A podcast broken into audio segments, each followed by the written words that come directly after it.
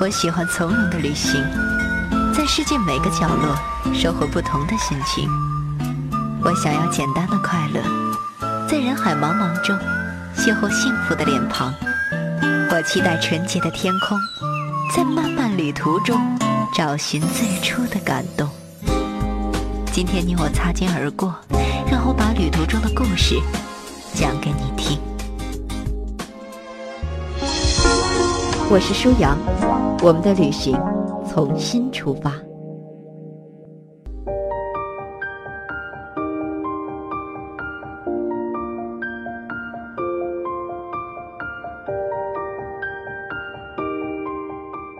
边走边看，我是舒阳，为您讲述作者谢田笔下的最美世界遗产。此时此刻，我们在埃及。与现代埃及相比，古代埃及各种辉煌灿烂，让人叹为观止。然而话说回来，现代埃及也不是一点进步都没有。在开罗的博物馆里有一个椅子，上面画着图坦卡蒙和他的妻子安赫森纳蒙，两个人非常恩爱的样子，连拖鞋都共用一双，一个人穿一只脚。然而，你知道安赫森纳蒙和图坦卡蒙是什么关系吗？可能很多朋友猜不出来，他们是姐弟关系。同父异母的亲姐弟，这种婚俗和古埃及的王位继承制度是有关的。想当法老，最重要的不是成为前任法老的儿子，而是要迎娶前任法老的公主，娶公主者当法老。然而王位总还是儿子继承比较放心，于是就出现了一个神奇的传统：每一代法老都要娶自己的亲姐妹。如果有一堆公主怎么办呢？很简单，全都娶进门。其实不允许近亲结婚，并非完全是道德的要求，道德是价值观，而自然界是没有价值观的，它只有规律。如果道德顺应了自然规律，那么会有利于社会的发展。然而，要是道德不适应自然规律，那这种道德肯定被消灭，不然社会就要付出巨大代价。近亲结婚是违反自然规律的，会出现生物层面的问题。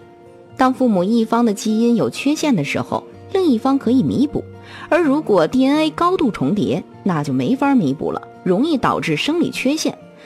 古埃及人认为皇室的血统继承于太阳神，越纯越好，于是每一代都是近亲结婚。图坦卡蒙就是个受害者，他是一位疾病缠身的跛脚少年，而且还有恶劣，只活了十九岁就死了。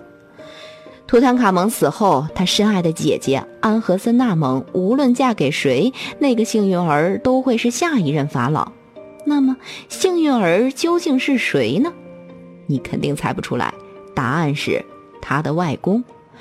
他的外公阿依，他母亲的亲生父亲，老怀迷味的娶了自己的外孙女。说实话，娶自己外孙女这个行为，并不是完全不能理解。毕竟事关王位继承，我在开罗博物馆里还看过更匪夷所思的东西。那是一尊女性的半身像，标签上写着英文 “Princess Queen”，公主、皇后。当时我还想着她原来是公主，后来嫁人成了皇后。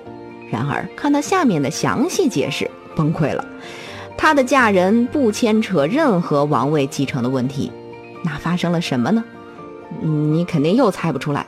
事情是这样的，他的父亲是法老拉美西斯二世。有一天看到自己的女儿长大成人，亭亭玉立，于是就把她娶了。那么世上还有更无法想象的事情吗？当然有，因为埃及是个可以创造奇迹的地方。比拉美西斯二世娶亲生女儿更过分的事情是什么呢？唉，这事儿无论如何也猜不到了。答案是。拉美西斯二世娶了他三个亲生闺女，就这点而言，现代埃及绝对比古时候要强百倍。现代的埃及人不能近亲结婚呢，只能够娶几个老婆，是吧？当然，这也是理想状态下，因为虽然大多数伊斯兰国家允许娶四个老婆，但是那得提倡人人平等，有规定，男人必须对老婆们一视同仁。给大老婆买房，小老婆也要有；给小老婆买钻戒，大老婆也得有，不能厚此薄彼。埃及人自己都承认，大部分人群还是一夫一妻制的。拿出点时间，一定得跟您说说在埃及砍价这门必修课，因为这堂课令人印象深刻。去吉萨看金字塔，骆驼总是要骑一回的吧，不然太没风情了。司机得知我想骑骆驼，便把我拉到了一户农家。一个埃及大叔很热情地向我推销他的骆驼，在一番天花乱坠的介绍之后，大叔给了我一个不可能接受的价格：一百二十美元骑一次骆驼。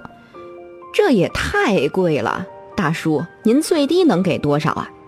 大叔很坚决地一摇头：“哦，这是死价，就算我的父亲从坟墓里爬出来，我也不能给他打一点折扣。”原来有一句爱情名言，叫“如果把太平洋的海水倒光，也浇不熄我对你的爱情的火焰”。其中的奥妙就在于，太平洋的水不可能倒光，所以我压根儿就不爱你。这位大叔的话异曲同工，他的父亲根本不可能从坟墓里爬出来，所以折扣可以大大的打。然后就剩下砍价了，双方在假意谈崩了几次之后，最后达成了一个妥协价，一百四十埃镑。大概相当于两百元人民币。有人去准备骆驼了，我就在大叔的家里参观了一下。他家是个商店，卖各种工艺品。我发现墙上的几张草纸画很漂亮。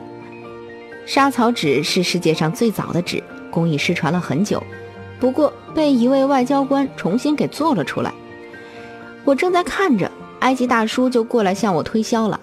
哎呀，这几张画儿不错呀，上面画的可是图坦卡蒙和太阳神呢。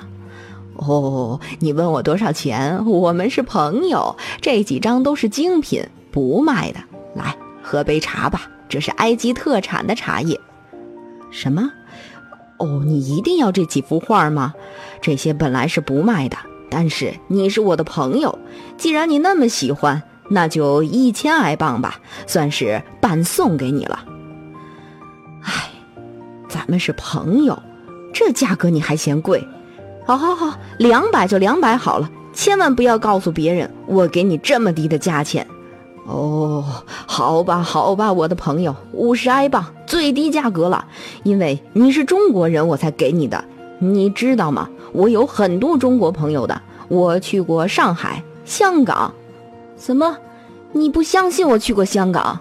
哦，那儿的长城可真壮观呐！什么？说了这么多，你只给十埃镑，朋友，你太让我失望了。你到底要不要买呀？啊，你要骑骆驼去了？哦，朋友，你再考虑考虑吧。三十埃镑如何？哦，好吧，十埃镑全拿走。我完全郁闷了。一千居然可以还到十，看来十埃镑可能也不便宜。更郁闷的是，刚刚骆驼的租金是不是也太贵了？而且都已经付过钱了。顺便说一句，我的砍价还是挺费嘴皮子的，而且中间我还拿出了一根圆珠笔递给大叔，大叔显得特别高兴。埃及人不知道为什么特别喜欢中国的圆珠笔和清凉油。这两个东西在埃及特别好用。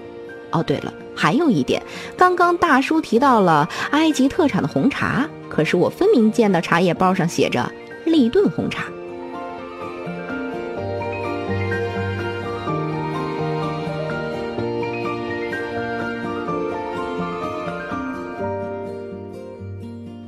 舒阳的互动方式，欢迎您关注微信平台“边走边看”的舒阳。